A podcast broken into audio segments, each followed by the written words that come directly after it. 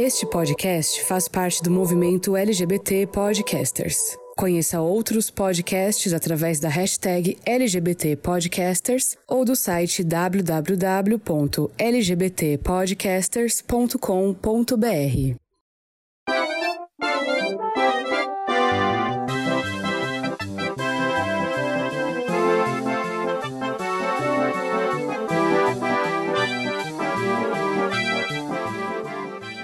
Hello gamers, como vocês estão? Vocês estão bem? Aqui tá tudo bem. Eu sou o Ângelo Prata e sejam muito bem-vindos a mais uma edição do GamerCast.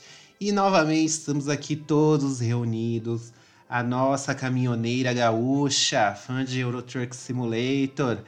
Baguri, Ana Maria, como tu tá? Muito que boa noite, pessoal. Estamos gravando esse podcast à noite, então muito que boa noite. Boa, boa noite, Brasil. Boa tarde, Itália, provavelmente. É, né? É boa tarde, Itália. Fala boa tarde pro Taz também, né? Se não, se não for agora, é. Boa tarde. É verdade. Boa tarde, Taz. Bom final de tarde aí, no caso, né? Eu tô bem, tamo aí aguardando o frio chegar pra gente parar de suar pelas tetas. Tá horrível, tá horrível esse calor. Não dá. Já, já deu já, já, já deu, já deu tempo de calor. Detesto. Péssimo. Odeio. Pois é, concordo também. Hoje começou a dar uma garoinha aqui em São Paulo. Começou a esfriar. Já deu até para se cobrir na hora de dormir aqui. Aqui onde eu moro também começou a esfriar, come começou a rinite junto. Quando começa a rinite, a gente sabe que é o momento perfeito. Pois é. E falando em fiozinho em São Paulo, ela direto de Lost Zone, Dennis Stevens. Como você está, senhor Dennis? Olá, estou aqui hoje, graças a Deus. Pude colocar uma calça no lugar de uma bermuda e regata que a gente não tava aguentando mais. Tá um friozinho aqui, 22 graus, tá beleza. Tô bem bonito. Muito que bem. A senhora tá meio já sonolenta já, pelo jeito, né? Que nada, querida, impressão sua. Tô sentindo uma malemolência na sua voz. É a vacina que eu tomei. põe, o, põe o som da Praça é Nossa aí. Ele se vestiu daquela velha da Praça é Nossa. Na vagina! E falando em velha surda, Tarcísio, como você está aí? Como a senhora está vacinada agora, imunizada? Como que é a sensação? Conta pra gente. Ah, é uma coisa assim estranha no corpo, né? Não vou mentir não, porque eu tô... Eu acho que, é, como eu postei na rede social, Jogaram urucubaca em mim, né? Então eu tô assim, uma coisa meio borocochosinha. Eu tô achando você muito borocochô. Tô borocochosinha. Mas é isso, né? O decair é do homem, mas o levantar é de Deus. Então. Amém. Tô aqui, tirei o dia Ana de Macantaraia suia. Pois é. Tirei o dia de folga. E amanhã estarei restaurada. Eu acho que a senhora. Eu acho que a senhora tomou a vacina porque é grupo de risco, porque a senhora é idosa. Porque não é possível. Olha, para mim o importante, né, é a vacina. Então, se eles quiserem me colocar aí, né, estamos recebendo assim mesmo. Bota. E enquanto aqui a gente ainda está todo mundo isolado, pelo menos os que se importam, né? Chegou a hora da gente falar o que nós estamos jogando nessa época assim, de isolamento. Então, começando com o Sr. Dennis Stevens. O que você anda jogando, a senhora meio criminal? A senhora ainda tá jogando os joguinhos alternativos? Ai, não sei do que vocês estão falando. Olha, tô jogando. Terminei recentemente o, o Hero Warriors, né? O Age of Calamity. A Nintendo não entregou o que ela prometeu. Eu vou. Eu tô, eu tô marcando aqui uma passeata lá na frente da porta dela, enfim. Gostei bastante, é um bom jogo. É bem divertido para quem gosta desse estilo. É, tô jogando um jogo. Ainda continuo, né? Com o joguinho de Fazendinha, o Stories of Seasons lá, que né, estamos evoluindo nossa, nossa, nossa fazenda, já com vacas, bois e tudo, e várias galinhas, né? E é isso, assim. Ah, menina, eu entrei no, no submundo aqui, esses tempos atrás. O submundo do Yu-Gi-Oh! É hora do! Que resolvi aprender a jogar. Tava aqui com, com um amigo jogando aquele. Um pouco atrasado, um, né? É, então, né? Mas não tem problema não, minha filha. O tempo é, é algo assim que não é. Não é. Não existe, né? Não existe. Então, assim, aí eu comecei a jogar o do Switch e meio que peguei um gosto, assim, aprendi um pouquinho do básico, mas é um mundo bem doido. Mas tô aí, tamo aí. Tamo aí, confiando no coração das cartas. e você, senhor Tarcísio, o que você anda jogando neste momento? Eu tô jogando um jogo que eu já joguei, que é o Ghost of Tsushima. E eu tô jogando ele novamente, que é bem bacaninha, é um jogo bem lindo. E aí dessa vez eu resolvi. Tô querendo jogar de novo também. É lindo, né? E eu tô jogando agora meio que pra fazer algumas coisas que eu não fiz antes. E tô nessa, nessa vida de samurai, uma coisa bem arigato, sayonara. Mas é bem legal, é um jogo bem, bem bacana, tem uma mensagem legal, é um jogo bem poético. E é isso. Jogando aí meu, meu gostzinho. E você, senhora Ana Maria?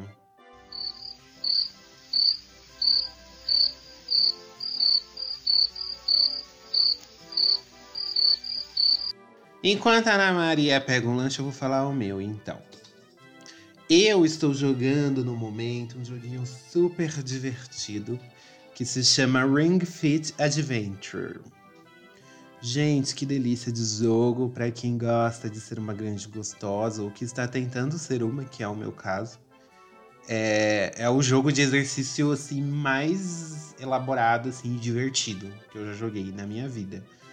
Todas as mecânicas dele são de RPG e ele vem com a, ele, é, ele tem aqueles acessórios, né? Que é aquele anel de yoga, em que você encaixa um, um Joy-Con nele e o outro você é, é amarra num.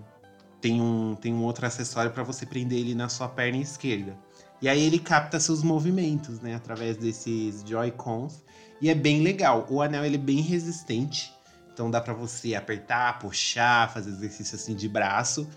E, e, e, e, ele trabalha muito a isometria, que é aquele exercício que você fica um tempo parado assim, depois você se movimenta, tipo agacha, fica um tempinho agachado e sobe. Aí se você vai fazer abdominal, aí você agacha, você abaixa um pouco e sobe. Nossa! E, e isso é bem legal. Tudo, tudo é trabalhado assim no, no universo de RPG, tem uma historinha com o bombadão que fugiu, o bombadão do mal, aí a gente tem que capturar ele de novo, enfrentando ele em batalhas de exercício. Aí você escolhe o seu exercício e aí vai fazer. Cada exercício é focado numa parte do corpo, né? Tem perna, abdômen, tem exercício de yoga, tem braço. E cada, cada exercício tem um tipo de ataque. Quanto mais difícil for o exercício de repetir várias vezes, mais forte é o ataque. Aí você aprende a fazer fazer suco verde para você recuperar seus corações. Aí você vai na loja e compra roupas de academia nova para você aumentar sua defesa e seu ataque. Todo mundo que a gente visita tem uma novidade, tem alguma, um elemento novo pra gente desbloquear assim. E é sensacional. É um videogame mesmo. Uhum.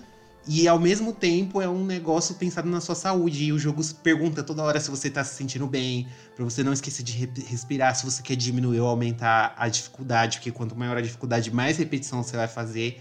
Aí sempre quando eu termino uma sessão, aparece assim: nossa, parabéns, é, vamos pela dica de hoje. Aí ele dá dicas sobre alimentação, ele dá dicas sobre a quantidade de exercício que eu tô fazendo. Porque às vezes, se é mulher, né, ela fica com medo de ficar musculosa. Aí ele explica a, a respeito da, da criação de massa.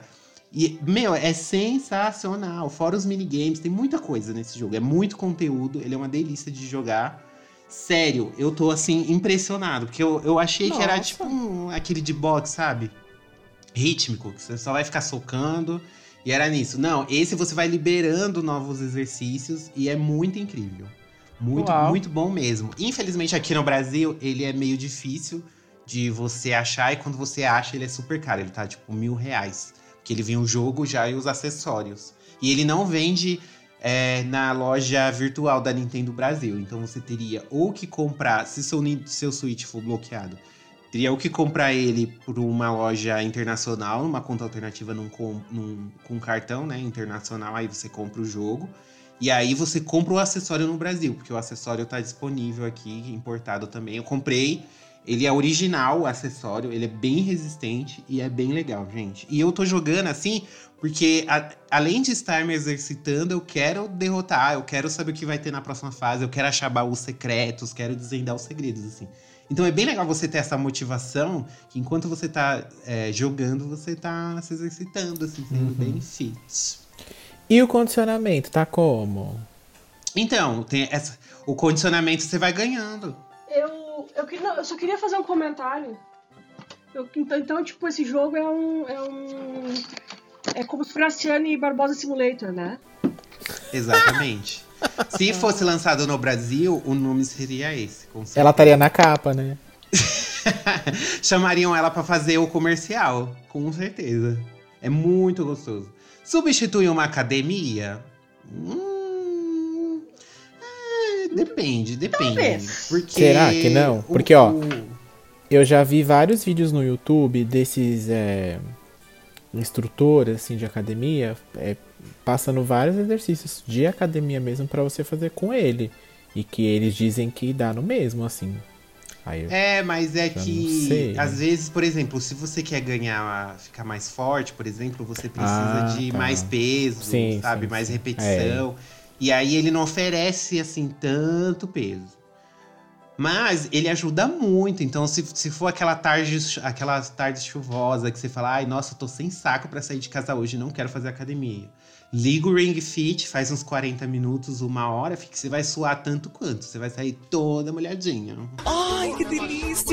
É, e eu.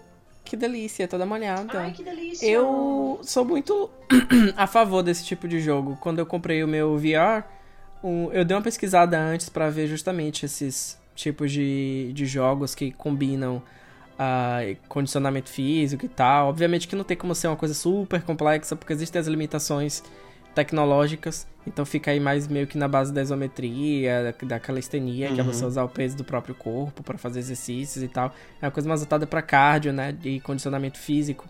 Vem cá, tem uma dúvida. Se tu comprar um bambolê e prender com fita isolante, não funciona, não? Não, né, gata? Porque o bambolê é fraco. O bambolê ele não vai ter a resistência do anel, né, gata?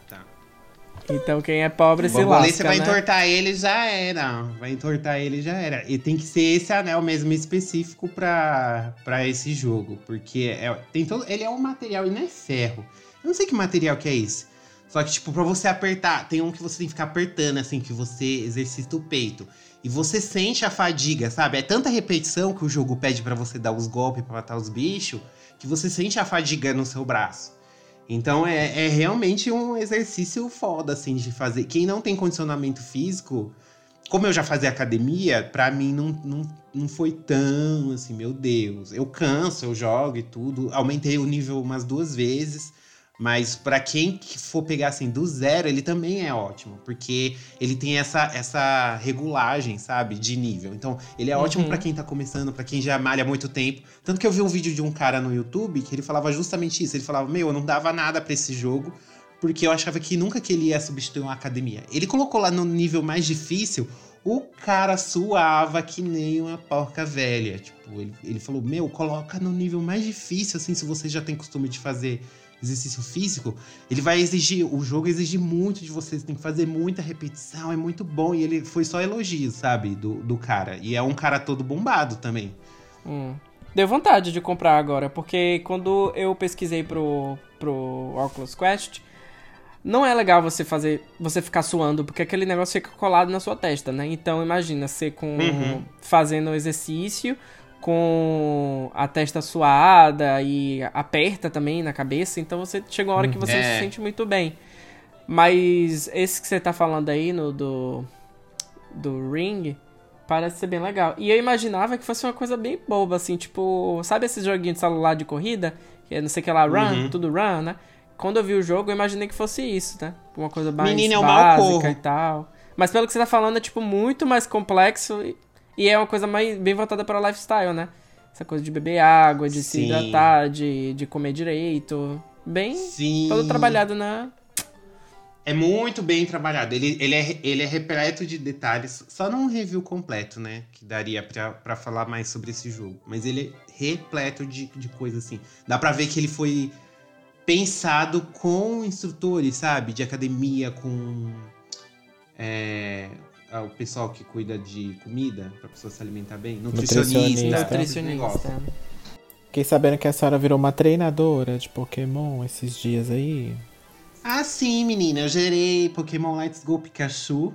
Oxi. É, não, nunca tinha zerado o Yellow. Achei meio merda aquela, aquele negócio de ficar capturando Pokémon com. Igual no Pokémon GO, tacando a Pokébola sem lutar. Mas enfim, zerei lá, venci a liga. Agora sou o mestre Pokémon. Chupa Ash, que nunca conseguiu virar o mestre. E eu, em 20 horas do jogo, virei. Que coisa, não? É isso. Ana Maria, agora que você já deve ter comido seu lancinho, o que você está jogando? Esse, essa semana foi bem corrida aqui na minha família, então eu fiquei muito mais um tempo no celular.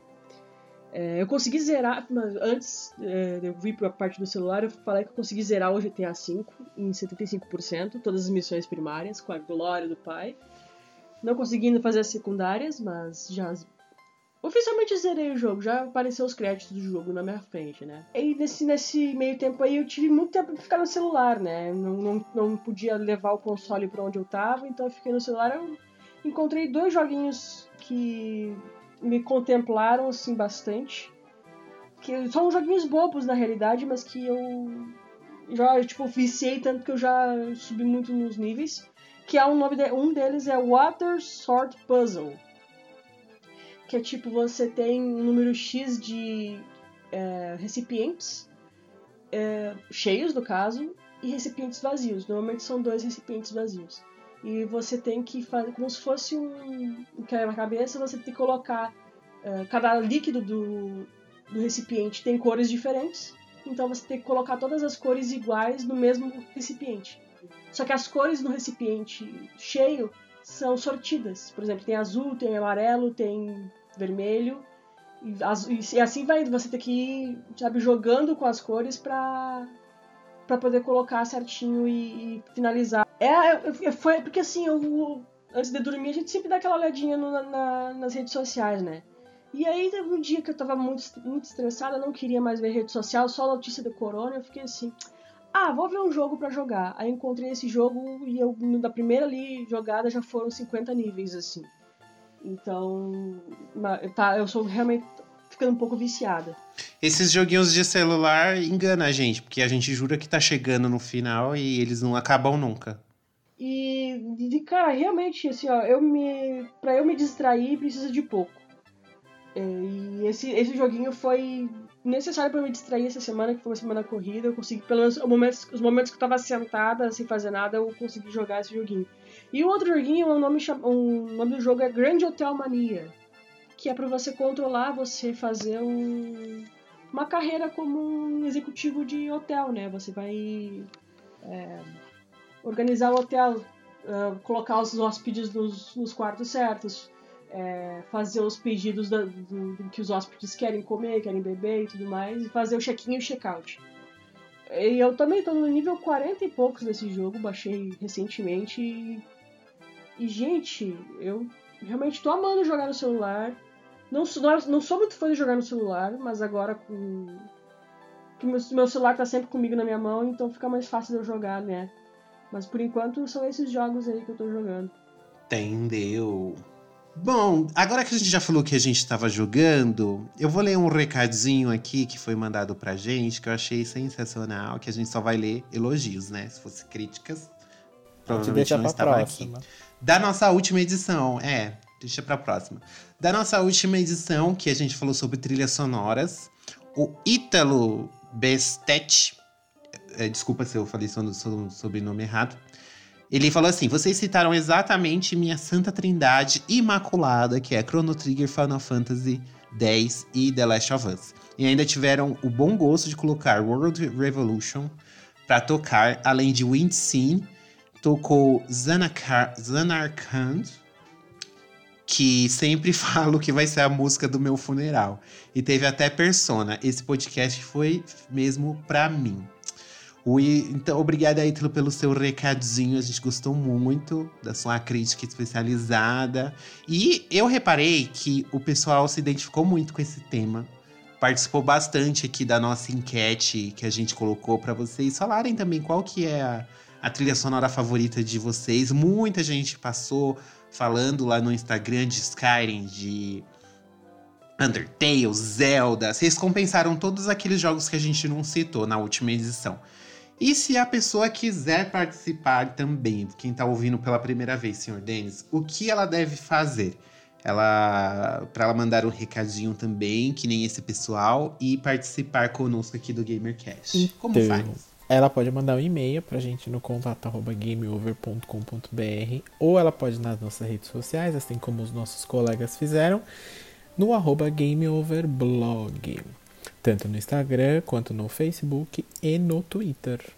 Exato. Bora começar mais uma edição do GamerCast sobre os fãs, quando os fãs entregam o que as produtoras só prometem. Welcome to the GamerCast.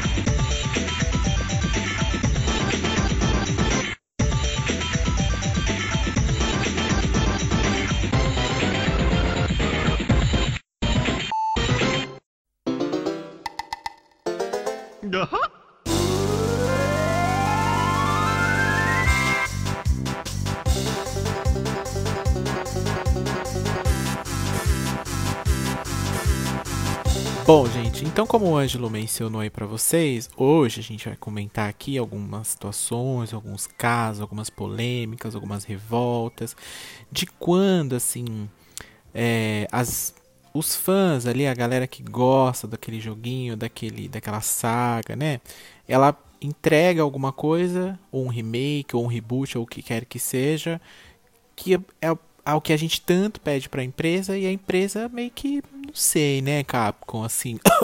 Opa, não, não sei, né, gente, assim. O que acontece? A empresa não escuta o, o feedback da galera, não sei, né? Se ela não, não, entendo muito bem o que acontece. A gente vai tentar entender aqui com vocês no episódio de hoje. E eu vou, já vou aqui, já tô falando, já vou trazer para vocês o primeiro caso aqui, que é um caso bem legal, assim, eu vou começar bem leve para não falar, né, que a gente maltratou as coitadas. Que é o caso, não sei se vocês conhecem, do Sonic Mania.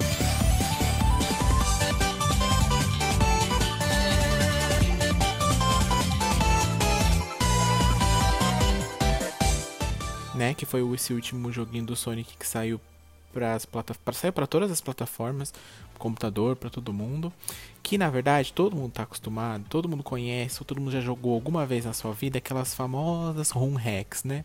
São aquele joguinho que alguém vai lá e altera alguma coisinha aqui, altera outra coisinha ali, melhora um pouquinho, muda umas fases, mistura a fase do jogo 1 com o jogo 2 com o jogo 3, num jogo só, enfim. E tem muito jogo do Sonic nesse sentido, muito mesmo, já joguei vários. Tem um em específico que chama, se não me engano, Sonic Remix, que é uma versão do. É um jogo novo. O, a, a, o, o fã lá pegou o, os modelos de fase, modelo do, do, próprio Sonic, enfim, criou um jogo e colocou lá em 2D, daquela bem clássico, enquanto a SEGA estava focada lá no Sonic 3D que a gente sabe, né, que não dá muito certo, né? Hum, sim, ela não consegue acertar. E ao invés dela, né, voltar e tentar fazer um, um 2D ali, se bem que ela ainda tentou, né, com o Sonic Generations, com tem um outro Sonic também que dá, você mistura a jogabilidade de 2D com 3D, mas enfim. E aí o que acontece? A Sega viu algumas pessoas fazendo esse jogo, às vezes chegava até ela, obviamente, né? Algumas empresas enfim, não são tão, tão amistosas quanto ela, né? Então vai lá e proíbe o cara de fazer, proíbe o cara de divulgar, né? Bota processo, né? Nintendo bota um processo, né, na pessoa. Enfim, mas a SEGA, ela viu algum desses jogos e o que, que ela fez? Chamou essa galera, algumas pessoas aí, pra trabalhar na SEGA oficialmente lá no Sonic Team e fazer um jogo do Sonic, né? Teórica, teoricamente dela, como ela mesma disse lá, voltando às origens lá, depois do Sonic 3, que foi onde tudo deu uma mudada. E aí, esse jogo foi lançado agora em 2017. Agora é ótimo, né? Foi lançado em 2017. Foi um sucesso de venda, assim. Foi ontem. Foi. Menina, acordei, já era 2021. E aí, é, foi um sucesso de venda, vendeu muito, assim, mais de um milhão de cópias. Não foi é, classificado um dos melhores jogos do ano. É, e aí, assim, o legal é que a, a SEGA ela fez um apanhado da galera, assim, tanto de fã quanto de pessoas de outros, é, de outros, é, de outros países, de outros continentes, e trouxe para trabalhar que era fã da, da, da franquia, né? Inclusive, Taz, aqui um fun fact para vocês, tem o compositor das musiquinhas desse jogo, ele mora aí na sua cidade, seu vizinho, talvez. É o... É o Ah, por- Pego, vou pedir uma xícara de açúcar. Isso, vai lá, vê se ele já foi vacinado, troca uma ideia, né? Que é o Ti Lopes, ele é português, na verdade, mas ele mora aí é, em Portland, né? Em Oregon, mais precisamente. E ele que fez a trilha sonora, o quem participou do design das fases, do próprio da própria arte do jogo ali, é, é a grande maioria é o pessoal que fez, são os, são os fãs, né? E aí, gente, isso que aconteceu? O jogo lançou, fez sucesso, super bem avaliado lá no Metacritics, tá com uma nota aí de 86. E nos últimos 20 anos, teve aí mais ou menos uns 10, até um pouco mais jogos do Sonic. Ele foi o que melhor teve avaliação em 20 anos. Então, assim, meio que a SEGA achou o- a mina de ouro novamente com o Sonic, que a gente sabe que não veio nessa evolução 3D é, bem feita como, por exemplo, o seu concorrente direto, que é o Mario, que a gente já mencionou aqui em outros podcasts, que no 3D acabou funcionando melhor do que o Sonic. Vocês jogaram Sonic Mania? Vocês jogavam Sonic 3D? Enfim. Eu tentei jogar o Sonic Mania, só que Sonic não me desce. Sério? Por que assim? Não, não, não, não consigo lidar com Não Sonic. consegue acompanhar o jogo? Não consigo acompanhar, não gosto dos designs das fases. Não, não me apetece. O único Sonic que, eu, Sonic que eu zerei na vida foi o Heroes. Tem uma noção. E eu nunca, tipo, nada contra, mas também nada a favor. Mas é bem legal essa história aí. É bom que a SEGA, ela, ela de, tantos erros que ela cometeu no passado, né, como empresa de games. Para mais informações, ouça a nossa versão especial sobre a SEGA no mercado de consoles. A gente falou bastante sobre ela lá. E é bem, é bem legal que ela vê esses potenciais, vê esse pessoal que, que trabalha bem, que é apaixonado por aquilo que eles fazem, né? Que o pessoal tava fazendo de graça. Fã faz coisa de graça, gente. Os fãs, eles não lucram Sim. com isso. E aí ela veio contratar esse pessoal, porque é esse pessoal mesmo. E teve o rolê do filme, né, também. Sim, que a gente já comentou aqui também, que é outro posicionamento dela aí também, né? Que ela tá envolvida. Mesmo que seja lá da Sony, o filme, enfim. É da Sony, né? Ou é da Warner? Acho que é da Paramount. Ela não tá envolvida diretamente ali, né? Mas é, a- é o produto dela, né? Então. é, mostra aí que ela, ela anda meio que, né? Sendo mais receptiva um pouquinho. E é o que, a- ao meu ver, é o que as outras empresas aí deveriam fazer. Eles estão fazendo. É- é, enfim, né? É. E a- as outras empresas normalmente elas têm atitude Sim. contrária. E teve. Não teve outro rolê também da SEGA que foi com Streets of Rage, que teve aquele Streets of Sim. Rage Remake. Não sei se vocês Uhum. chegaram a jogar. Antes de sair o Streets of Rage 4, é, o pessoal, os fãs fizeram um remake lançaram, tudo de boa, tá disponível aí pra PC. Que ele junta os três jogos do- da franquia e com gráficos refeitos, a trilha sonora rearranjada, assim, em HD. Ficou incrível o trabalho do pessoal. E a SEGA também não, não proibiu nada, ficou, ficou um bom tempo aí rodando esse jogo. Eu aí. acho bom para as empresas até poderem, é o que a gente comentou em uma outra edição, pode dar uma renovada no time deles ali, né? É, é- é conhecer novos talentos, né? O pessoal aí que tá, que tá no mercado. Porque eles fazem isso, na verdade, no fim das contas, entendo eu, que é meio que para mostrar o trabalho, né? Para mostrar a, a capacidade deles, enfim, né? Como designer, como programador, enfim. Então é bom para eu vejo que quem, a empresa ganha mais do que a própria pessoa que tá fazendo, no fim das contas. Uhum. Só, só corrigindo uma informação, essa questão do Streets of Rage Remake, ela chegou a derrubar sim, mas depois de ter sido lançado, que é a mesma coisa que nada. Porque se você, se você procurar, você acha É. o Streets of Rage Remake pra você. pra É, você ela viu baixar. que fez sucesso, né? Que ela poderia fazer dinheiro, ela falou, não, então peraí, não vai dar mais, né? Uhum. E ficou muito bom, ficou excelente. Trabalho profissional, assim. Sim. É complicado essa questão de, de fazer. A, a gente sabe que a SEGA tem um posicionamento um pouco mais friendly, pode-se assim dizer, com a participação de fãs e tal. ah, diferentemente de empresas como a Nintendo, que é totalmente restritiva e tal. Mas só fazendo um paralelo, né, com a relação aí de essa questão de você usar direitos de um outro jogo ou de uma outra empresa. É engraçado a gente falar sobre essa questão de direitos e tal, né? Que recentemente teve essa polêmica com o rapper Lil Nas X, que lançou um tênis da Nike. E é um, um Nike Air customizado. E ele intitulou Nike, Nike Air como o Nike de Satã. E dentro do tênis, na partezinha transparente, tem um líquido vermelho que ele inclusive disse que tem sangue ali dentro. Uma gota de sangue humana. E aí a Nike, né, moveu todos os poderes para poder impedir ele de, de, vender, de vender isso. Só que ao mesmo tempo, existem vários outros artistas que lançam, teoricamente assim, versões não autorizadas da Nike e a Nike permite. Né? Então acho que. Não sei, varia de empresa para empresa. Acho que tem determinado tipo de coisa que poderiam, teoricamente, queimar o filme da empresa, como esse tênis que ele lançou. Mas só fazendo um paralelo com o jogo, outra coisa que determina muito isso é a questão de dinheiro, né?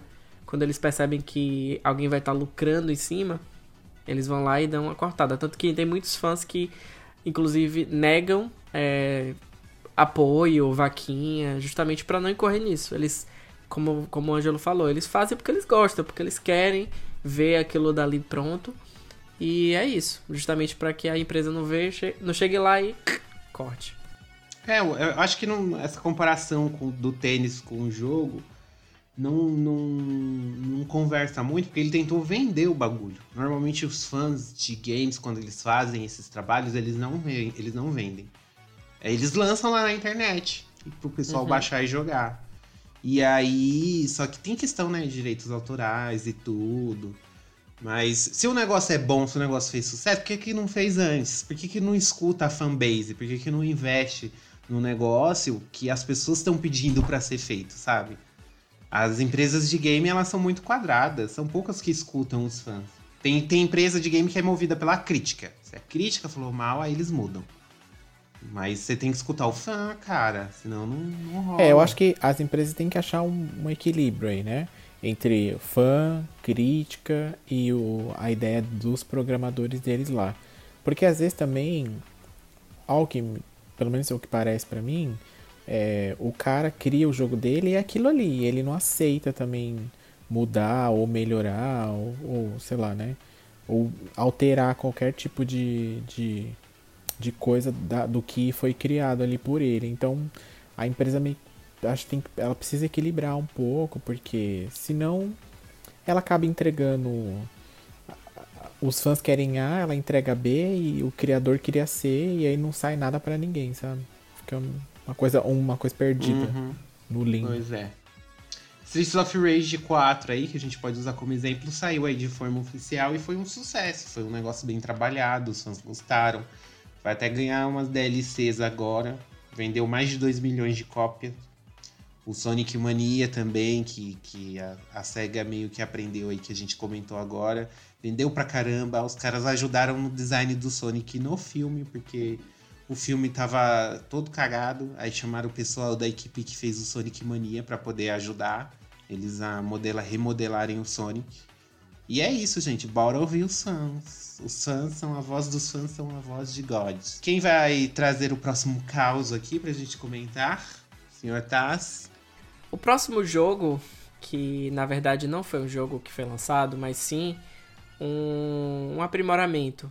Quem conhece aí Resident Evil 4.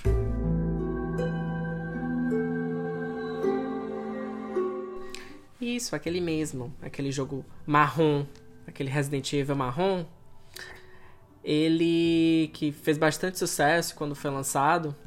O que acontece? É um, um, um rapaz que mora na Espanha, que é chamado Albert Marim. Ele viu o jogo, né? Jogou o jogo e ele gostou muito. Só que ele percebeu que a qualidade do jogo não era lá essas coisas, né?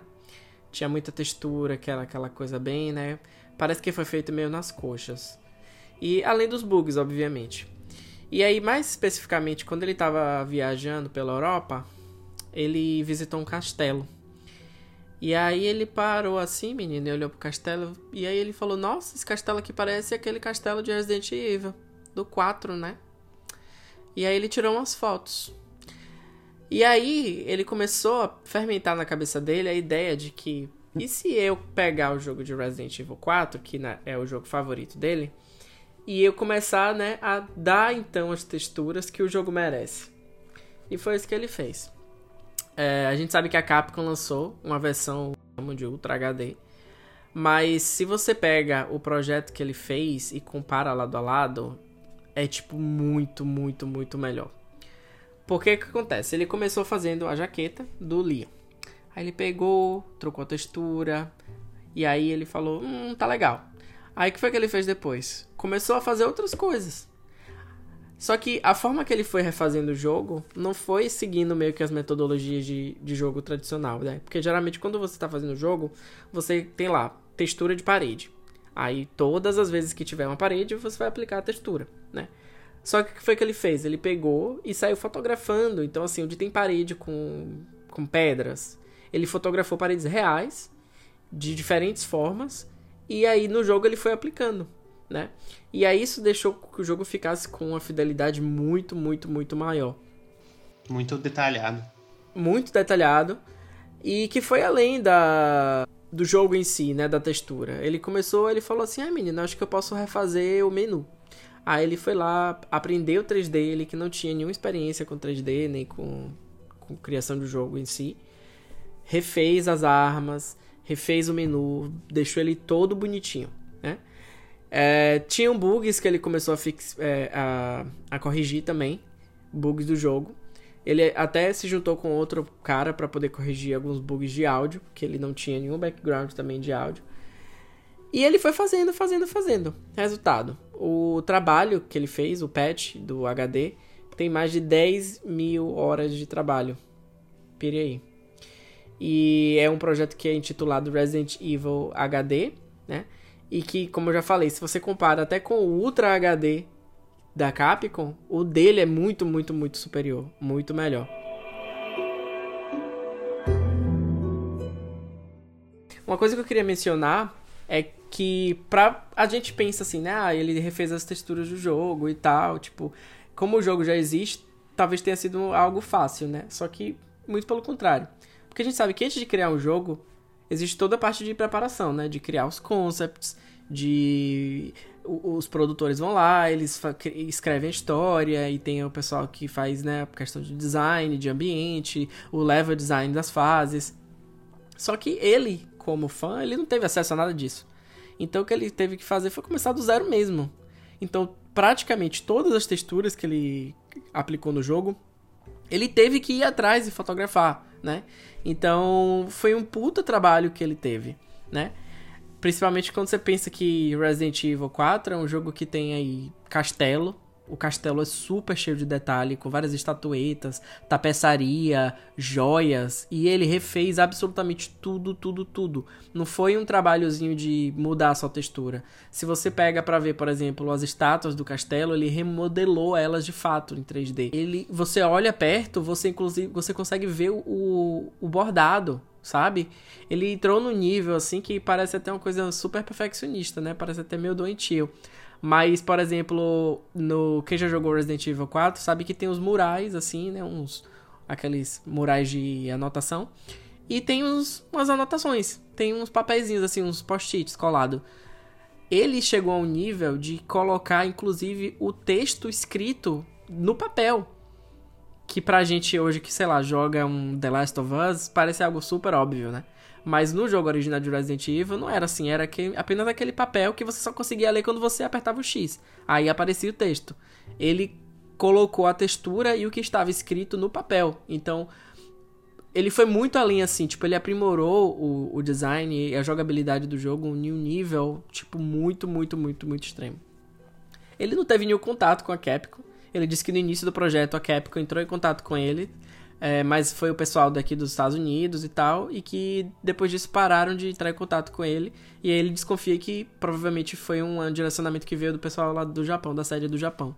É, mas é isso também. Não impediram o projeto, o projeto existe. Se não me engano, acho que ele também recusou fundos e tal. Mas é um projeto assim muito, muito belo. Tem vários vídeos no YouTube que mostram as comparações do entre o, o original ou até mesmo a versão Ultra HD do Resident Evil com a versão HD que ele fez. E é assim, excepcional. Ele não mudou a, a jogabilidade, ela é basicamente a mesma. Né? Então você tem a mesma experiência do jogo. E para mim, isso foi um cuidado, assim, uma percepção muito sutil. Porque quando alguém tá restaurando um quadro, por exemplo, qual é a ideia? Você não quer pintar o quadro, você não quer restaurar o quadro para parecer que ele é um quadro atual, contemporâneo, né? Então, a mesma forma foi o pensamento que ele teve pro jogo. Quando ele tava refazendo Resident Evil, ele não queria que ficasse com a cara dos novos Resident Evil, por exemplo. Né? Ele queria que as pessoas jogassem Resident Evil 4 e tivesse a mesma sensação que ele teve quando ele jogou o original. Ele não queria mudar, teoricamente, a jogabilidade, nem o, o que as pessoas sentiam. Ele quis apenas aprimorar né, o jogo. A gente sabe que muito provavelmente a Capcom vai lançar o remake de Resident Evil 4. Já fizeram o remake do Resident Evil 2, do Resident Evil 3 e o 4, que é um dos foi um dos mais vendidos do Resident Evil, se não me engano, o mais vendido. Ele e aí perguntaram a ele, né? Você acha que eles, né, poderiam aí, tipo, desmerecer um pouco do seu trabalho e tal? E a resposta dele foi a resposta correta. Ele fala que não, porque até mesmo os novos jogos do Resident Evil 2, eles têm uma outra abordagem, eles têm uma outra proposta, né? De ser mais contemporâneo. Remaster e, e remake é diferente. Exatamente. E, e, você percebe que ele fez por, por, por amor mesmo, assim, é o jogo predileto dele e é impecável. Então, para mim, quando a gente surgiu esse tema, ele foi a primeira pessoa que veio na minha cabeça. Porque eu nunca vi uma pessoa, um fã, entrar no nível de detalhe e de preciosismo com o jogo como o dele, né? De você ir nos lugares, fotografar texturas reais e aplicar e ir muito além, assim, extrapolar, né? Todas as expectativas, para mim, é, foi fenomenal. Vocês já tiveram a oportunidade de ver os, esse projeto? Eu já vi esse projeto, já. Realmente ficou bem superior ao trabalho que a própria Capcom fez na remasterização foi meio porco, né, a remasterização que a Capcom fez. Porque se, se você pegar para pensar, para analisar, tipo, tem cutscene que não tá remasterizada. Quem, quem jogou Resident Evil 4 no, no PlayStation 4, por exemplo, você vê que tem cutscene que não foi remasterizada, cara. Você pega ali as cutscenes do Separate Ways, sabe? Tem um. Não é tudo que tá remasterizado, tá meio porco, assim. E quando você pega os vídeos comparando, realmente ele fez um trabalho muito detalhado, muito detalhado mesmo, colocando tudo nos seus mínimos detalhes, escrevendo os murais que era, eram ilegíveis no original, tanto no original quanto na remasterização da Capcom era tudo ilegível. Ele escreveu tudo, ele desenhou textura de chão, textura de castelo, de parede, sabe? E, e é, impressiona demais, impressiona demais, assim. Nem parece que é, que é o mesmo jogo, assim, daquela época. Parece que esse jogo foi lançado recentemente, sabe? E ainda bem que a Capcom deixou ele fazer, né? Ele terminar o bagulhete dele lá. Não precisou. Não tombou o menino. O menino tá lá 10 mil horas fazendo um negócio. Já pensou? Ah, não, pode parar. Ai, a cara dela, né? É. Então, é, eu tô jogando o Resident 4, inclusive dei uma parada pra poder jogar, porque eu tô jogando no, no computador. E agora aqui no nosso chat, o Denis e o Taz colocaram as fotos e, gente, é absurdo o trabalho dele. Sim, e é o que o Taz falou, o jogo é que é uma coisa que você olhando agora, ele é meio marrom mesmo, né? Meio sépia, assim, né? Não tem uma. É, sim, é, é, é, é o sépia, uma... é. É uma coisa que obriga a gente a forçar um pouco até a, a, a vista para poder enxergar e de, diferenciar as coisas melhor. Uhum. É, porque ele é era de PlayStation 2, né? Os recursos ali eram mais escassos na questão de. Não era HD, né? Não tinha nada HD ainda. E aí a uhum. Capcom não fez nenhuma correção nesse, nessa questão. Ela só deu upscaling lá, né? Eles têm um software lá que faz isso, tipo, muito rápido e muito, muito fácil, assim, barato, porque não precisa de nada, só bota lá para rodar e espera terminar, né? E. E assim, a gente vê a diferença do cuidado da, do, no caso daí, do, do fã, né, com a, algo que a Capcom criou do que ela mesma com a criação dela. Mas a Capcom, a Capcom para mim é uma empresa que precisa ser meio estudada, então vamos, vamos pro próximo assunto aqui. Eu senti que foi meio porco, na real. Tem remasters e remasters, né? Você tá jogando Resident Evil 4 aonde, Ana Maria? No computador. No computador? Mas é a versão HD? É. Não, não é a versão HD. Hum. Inclusive, acho que até a, acho que até a versão do, Play, do Play 2. Até. É, na época do Play 2 ele saiu que pra é PC também. Ruim. Eu zerei no PC também, a primeira Sim. vez que eu zerei. Mas, gente, ok, que o remaster não foi tudo isso, mas pra época, Resident Evil 4 era um dos era melhores tudo. gráficos que tinha, né? Sim. Vamos fazer justiça aqui. Resident Evil 4 foi o melhor visual que tinha disponível naquela época. Agora o menino se esforçou, tal, o menino tem 10 mil horas aí, tá tirando foto de tudo, das texturas e tal, mas ele também. Ele, ele tem tempo para fazer isso, ele pode terminar quando ele bem entender. E não tem prazo para cumprir, não tem acionista no ouvido dele, né? Então só é, fazendo uma é, meia culpa, isso é assim, é verdade. Né? Tem, todo, tem toda uma gama de coisas atrás disso, né? É, saíram conce concepts, né, e trailers inicialmente, e, e a gente percebia que é, foi uma coisa mesmo de, de tempo, né? Essa coisa de, às vezes, não ter um detalhe muito refinado, sofisticado. A gente sabe que empresa grande, né?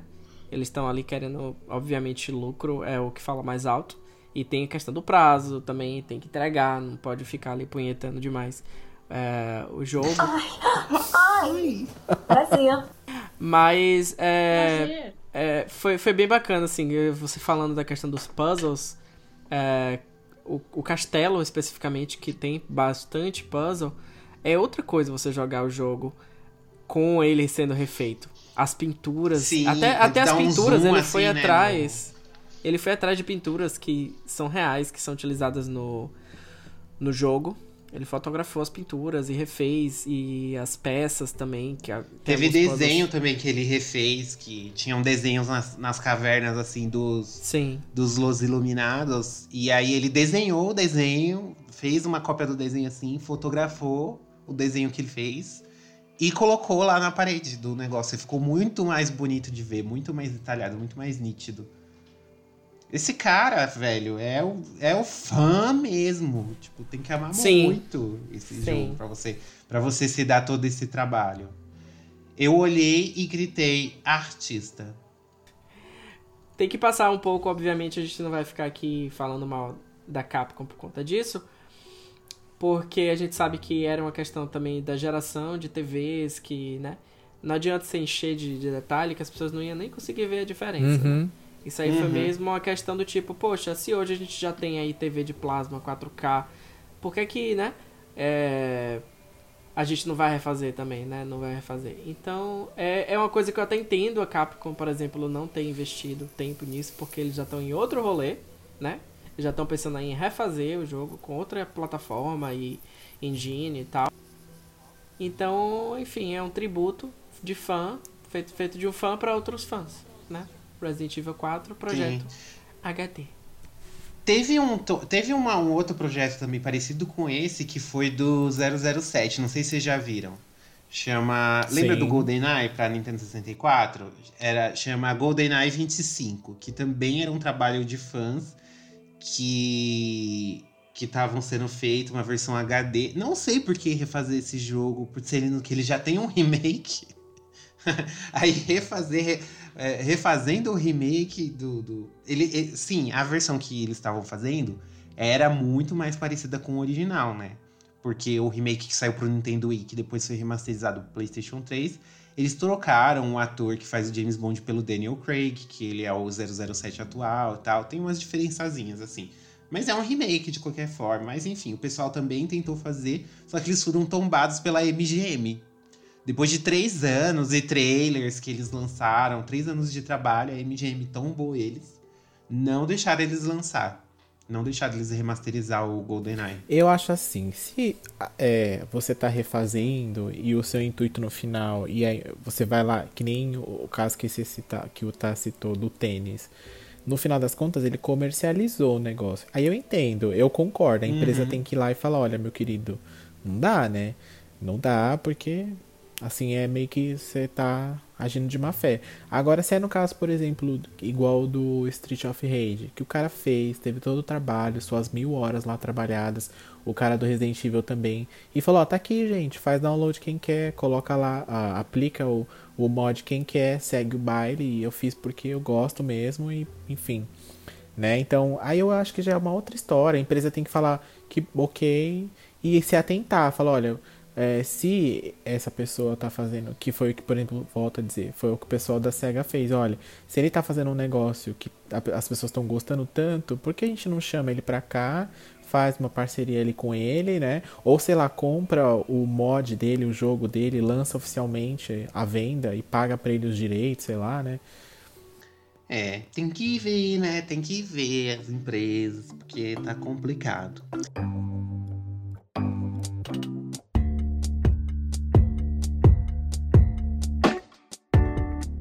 Partindo então para nosso próximo case aqui, que os fãs entregam o que as empresas só prometem. Eu resolvi falar aqui das traduções, das localizações para o português.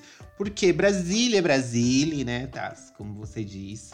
E demorou muito pra gente ter jogos em português por aqui. É, a maior parte deles na década de 90, 80, foi na época da Tectoy, que ela trouxe umas coisinhas traduzidas. Se eu não me engano, um dos, dos maiores jogos que foram traduzidos em português na época foi o Phantasy Star, Sim. do Master System, né? Que Uhum. a, a É, foi o primeiro RPG localizado. isso, até que foi o primeiro RPG localizado lá nos anos 80. E assim, foi incrível você poder ter, entender a história. Imagina o, o, a- o hype do pessoal naquela época de poder jogar um RPG que tem uma baita história e entender tudo que, que tava sendo dito lá, toda a história. Uhum. Isso é sensacional. E no caso da Nintendo, ela também tem jogos mais complexos, tipo Zelda. E ela tem uma variedade de jogos, né? Até dos mais simples, que, que incluindo o Mario. Só que ela não localiza para português, cara. E isso é muito triste. Tem gente que fica falando de Zelda, por exemplo, Zelda Ocarina of Time, lá em 98, a Link to the Past, lá no Super Nintendo, lá em 92. O pessoal jogando, a pessoa não tá entendendo o que tá acontecendo na história. Você não, não, não conseguia. Tipo, o cara te pergunta, fala, vai, você deve ir ali e sentar. Você não consegue ler inglês, você não sabe inglês, você é criança. Você está jogando um jogo supostamente infantil. E aí não tinha nenhuma legendinha em português. Ocarina of Time que tem uma baita história. A Chrono Trigger mesmo, não é da Nintendo, mas é outro exemplo que a gente pode citar. E não tem uma legendinha em português, gente. Todos esses jogos eu joguei depois de adulto, adolescente, assim, na, na era de ouro da, da internet, né? Que os fãs começaram a traduzir esses jogos, começaram a fazer patches Uhum. que a gente colocava as traduções nas ROMs e conseguia jogar. Hoje você já baixa a ROM traduzida, então já até é bem mais simples. E aí, e, é- e a gente tem que recorrer a, esses, a esse tipo de coisa, sendo que é, é algo simples, assim, teoricamente simples. Não é algo que vai demandar é, um- muito dinheiro. Você legendar um jogo não é algo que demanda tanto dinheiro assim quanto uma dublagem. Porque, pa- por exemplo, é, se a gente medir tanto de dinheiro que a CD Projekt gastou, por exemplo, em Cyberpunk, que tem uma porrada de NPC, todos os NPCs falam português. Todos, todos. Ou The Witcher 3, por exemplo, que é um baita de RPG gigantesco e todo mundo fala português. Você imagina dublar esse monte de vozes. O tanto de dinheiro que você não tem que gastar de horas de dublagem.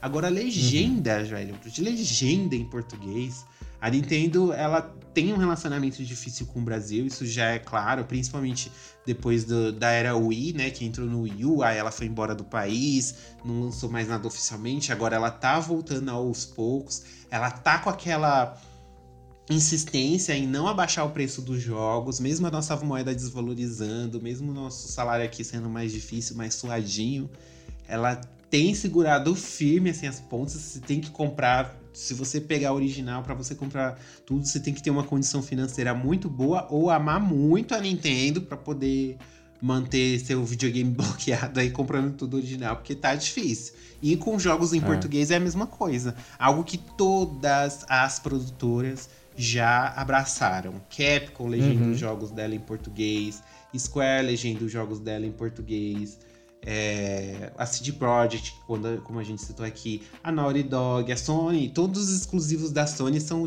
legendados e dublados, gente. Todos, Sim. todos Sim. sabe? Então é um mínimo acompanhar esse esse esse, esse ritmo. E o- é uma, é uma coisa que dá para ser usada em outros países que, de língua portuguesa também. Em Portugal, é uma coisa que pode ser exportada para Portugal. Pode legendar em português de Portugal, não me importa. Não me importa de ler rapariga. Em vez de falar a menina, em vez de falar a pequenina, falar miúda. Eu não me importo, mas que eu, que eu consegui entender, sabe? Que eu veja um jogo infantil, que eu tenho um sobrinho pequeno, um primo pequeno, eu possa passar esse jogo pra ele e falar: olha que legal esse jogo que joga, estimular a leitura dele, estimular esse tipo de coisa, sabe? Que você senta ali e lê bastante, isso estimula a criança. E não é possível fazer isso com os jogos da Nintendo, e a maior parte deles é voltada para o público infantil. Então isso é muito close errado. E aí, o- graças, a, de- graças aos fãs, a gente consegue pegar os jogos mais antigos e os mais recentes também, né? Inclusive o Zelda Breath of the Wild, que até hoje nada de localização para português e nem vai ter. Que a Nintendo ela só ameaça. Saiu uma notícia aí uns dois anos atrás que ela estava buscando pessoas para trabalhar na localização em português. E aí? Até hoje nada. É, tipo, Animal Crossing, gente. Vocês pegam Animal Crossing, é um jogo super legal, super gostosinho. Você precisa ter a legenda em português para que a, a criança seja estimulada. Ai, mas vocês são tudo leite com pera. Que eu jogava meus jogos tudo em inglês, que não sei o que, não sei o que lá. Eu aprendi inglês graças aos jogos. Mas a gente não é obrigado, Honey. A gente não é obrigado e as crianças não são obrigadas. As crianças estão no Brasil. As crianças têm que ler as coisas no idioma dela. E se a criança gosta de videogame, se a pessoa gosta de videogame, ela pode muito bem criar gosto pela leitura jogando videogame também. Então, é isso. Meu desabafo. E aí? Como é que fica? E aí? E aí? Eu ia falar isso, de que tem muita gente que aprendeu inglês por conta de videogame. Tanto videogame quanto Magic também. Mas eu entendo, eu entendo. Mas nem todo mundo quer aprender inglês. Tem gente que só quer sentar, relaxar e jogar um joguinho maneiro. Quer entender por que, que a Zelda tem um triângulo na testa? Por quê? Algumas pessoas podem dizer assim: Ah, é. Mas. Ela tá voltando agora, ok. Mas a bola dela foi tão fora que ela anunciou: Ah, estou voltando ao Brasil. Ela poderia falar: Estou voltando ao Brasil localizando os jogos. Ela não ia gastar com isso, porque. é, infelizmente, isso não é uma mão de obra cara. A gente vê porque, como o próprio Angelo falou, os fãs pegam e traduzem o jogo. E às vezes você vai ver, foram duas pessoas que fizeram em cinco meses uma localização. Dependendo do jogo. Então, assim, não é uma coisa que vai demorar. Não é uma coisa que vai custar milhões para ela fazer. Igual uma dublagem de um Cyberpunk, por exemplo, custou pra CD Red fazer. E, e ainda assim ela fez.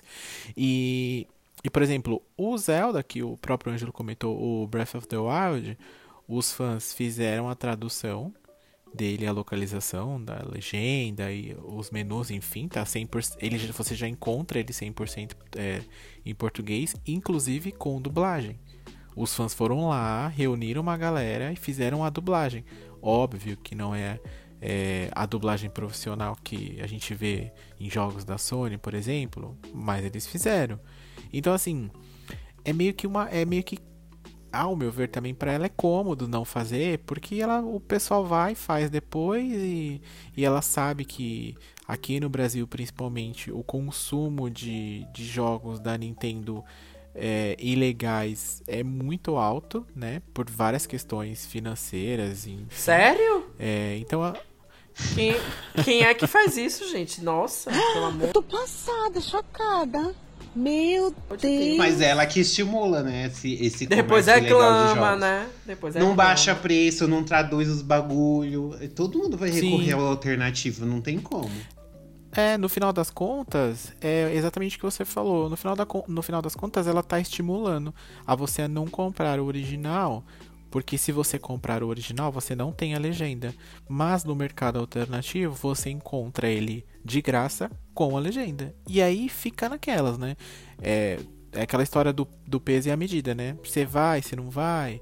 E aí, às vezes, você acaba indo, porque é o que você tem no momento. Você vai pagar 450 reais num jogo que ele não tem nenhuma legenda em português, Uhum. né? Você tem que colocar ali pra você talvez se familiarizar um pouco melhor, igual eu vejo muita gente fazendo, colocar ali um em espanhol.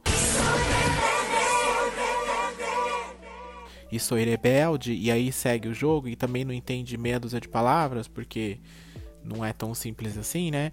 Uma coisa é a gente que até mesmo pra gente que tá acostumado, que jogou, só jogou, eu joguei Final Fantasy em japonês, minha gente. Então assim, não é só que a partir do momento que abriu-se esse mercado aqui dentro, que, que as outras empresas fazem e, e você vê às vezes jogo indie que são três pessoas fazendo o jogo e ele é localizado. Então assim, qual que é a dificuldade da Nintendo com o seu tamanho gigantesco de fazer isso? Pois eu é. entendo que é porque ela não quer mesmo. E aí, como fica, né? Você tá esperando o quê?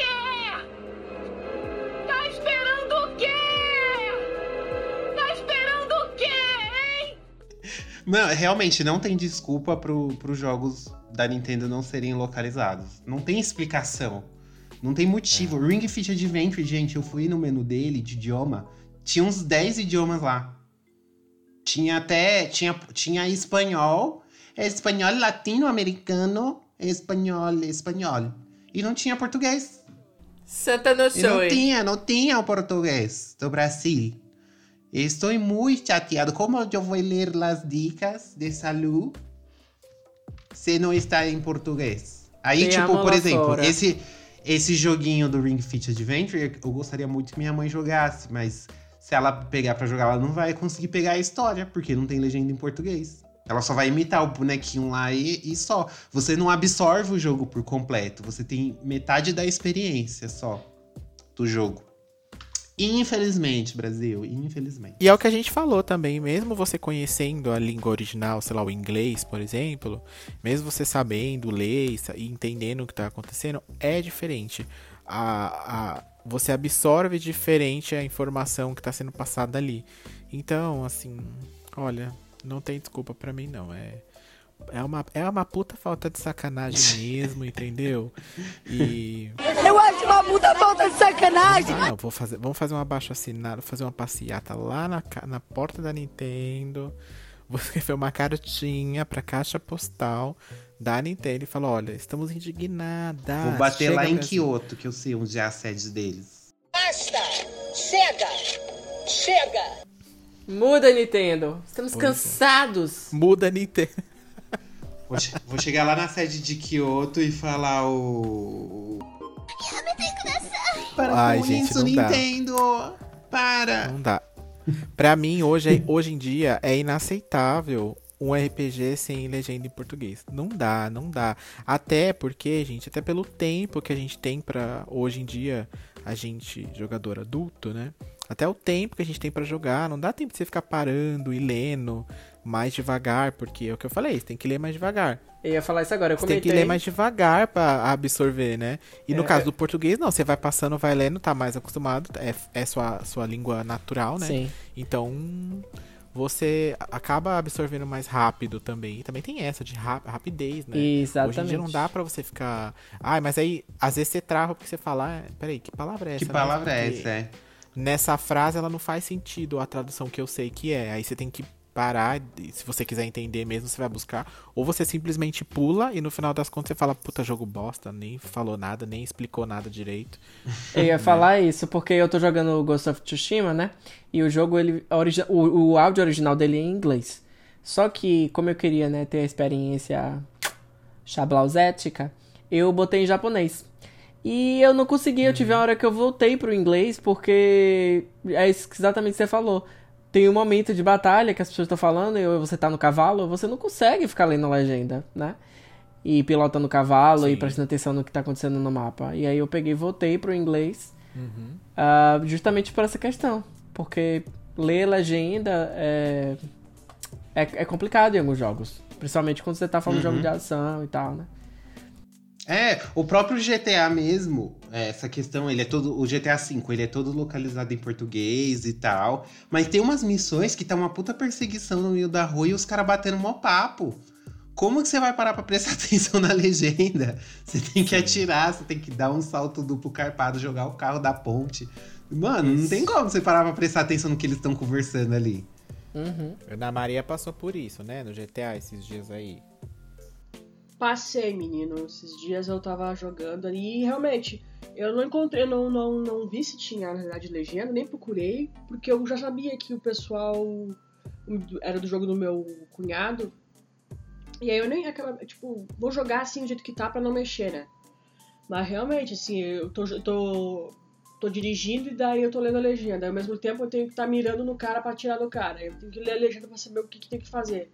E aí depois, sabe, é um, é um bolor de coisas, assim. E por mais que eu entenda inglês, às vezes tem palavras que não são é, entendíveis, assim. Às vezes são gírias que eu não sei o que, é, eu tenho que ler a legenda.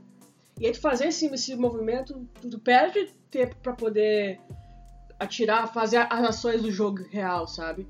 Então eu, eu achei bem, bem ruim, assim. Não vou negar que a legenda do GTA V é ótima. É maravilhosa. Do GTA V é, tem- é cheia de gíria, é cheia de, de local, tipo, é, termos nossos que a gente usa direto.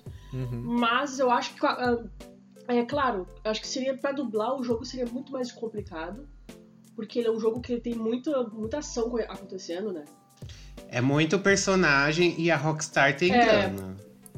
Mas a Ah, Rockstar é é. riquíssima. Se a Rockstar quisesse lançar um GTA dublado, não ia pagar, não ia, ia ser o Uhum. troco do pão pra eles. Sim. Ah, enfim, é, pode ser também, mas enfim, eu acho. Eu achei complicadinho, sim, de, de jogar. Eu acho, na verdade, complicado de jogar com, com legenda. Inclusive. Mas eu acho complicado, mais, mais complicado ainda sem legenda, Sim. sabe? E, e realmente, pô, eu não sei qual jogo que foi que eu realmente fui jogar em japonês, não era Ghost of Tsushima, era outro. Eu fui jogar que a, a- a- o áudio era japonês e eu, eu desisti, assim, não tinha condições, não, não ia conseguir é, me adaptar, sabe? Aí eu acabei, ah não, deixa quieto. Beijo, tchau. Beijinhos. Beijinhos, como diz a Camila De Lucas.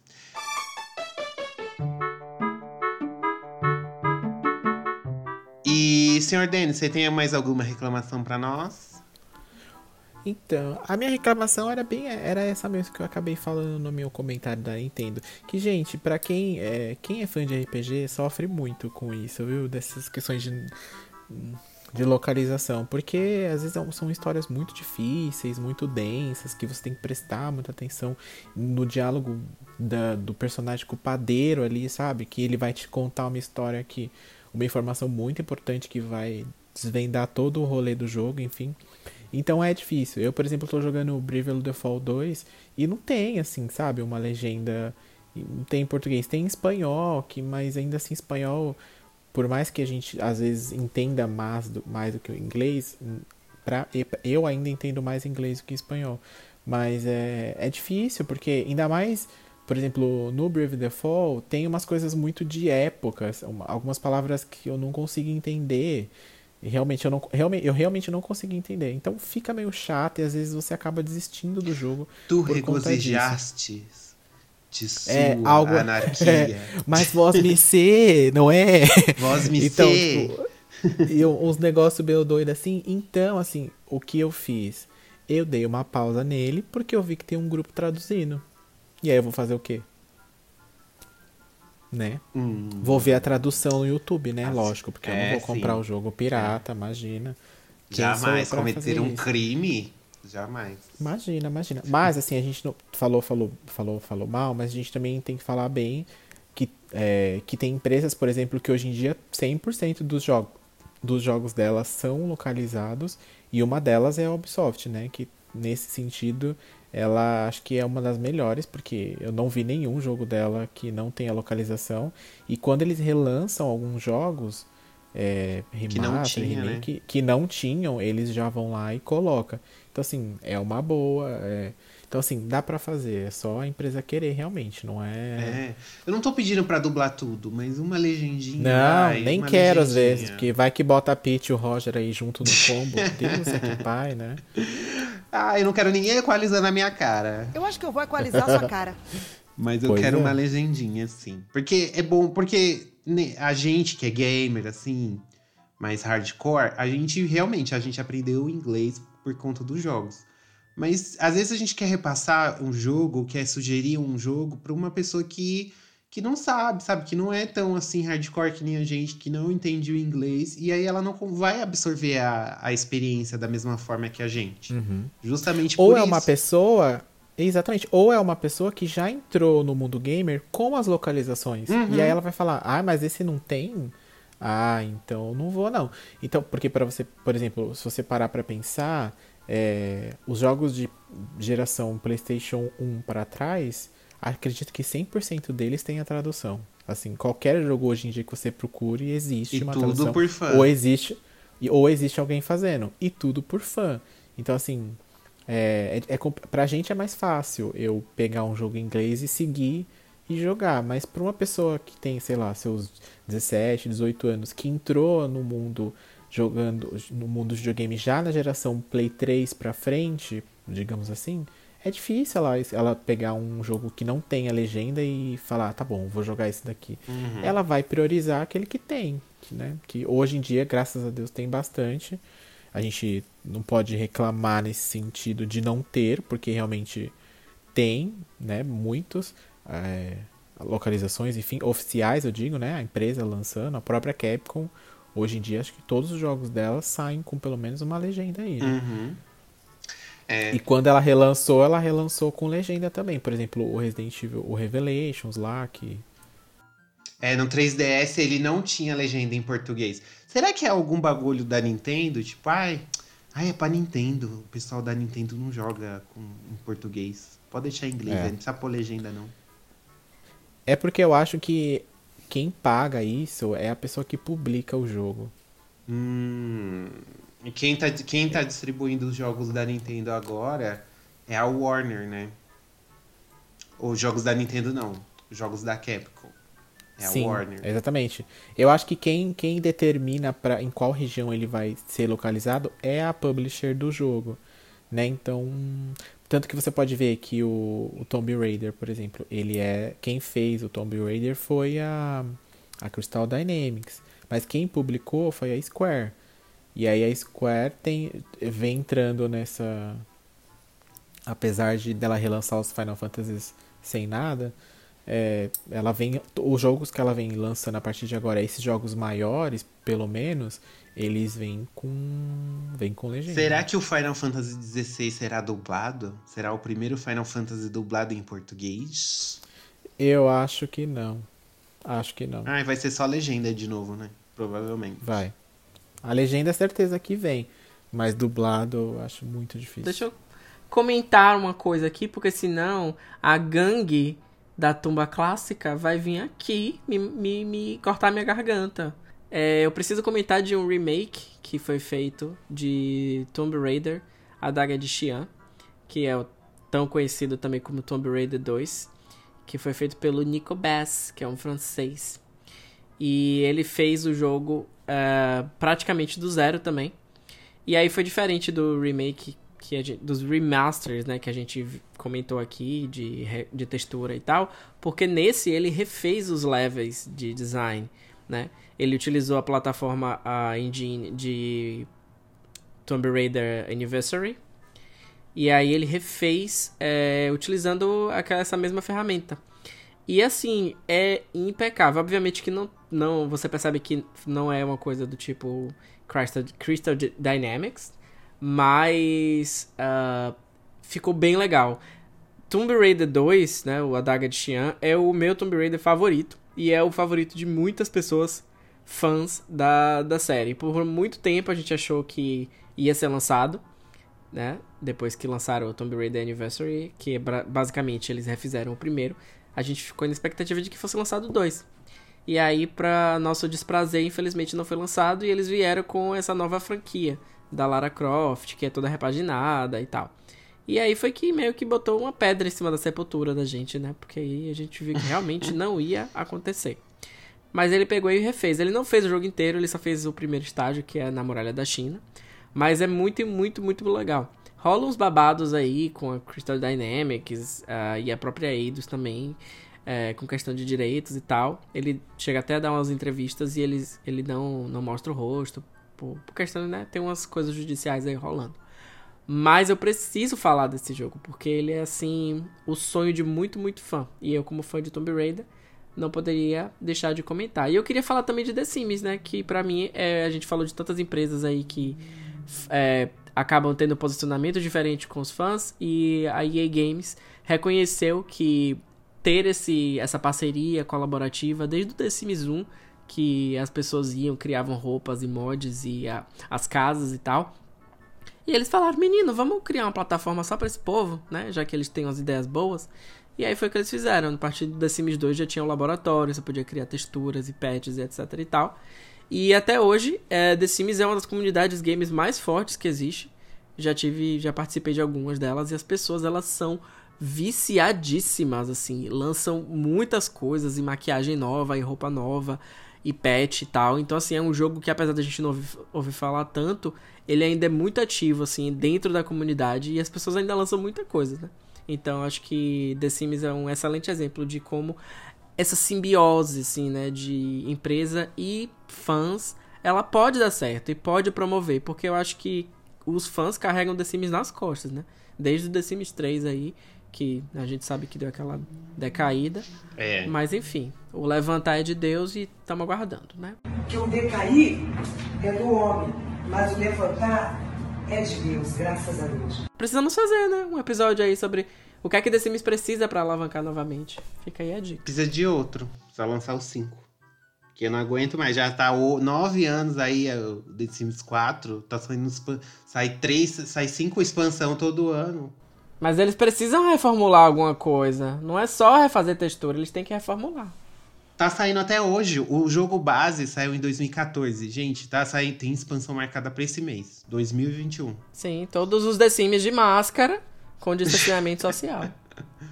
E é nessa que eu vou. É.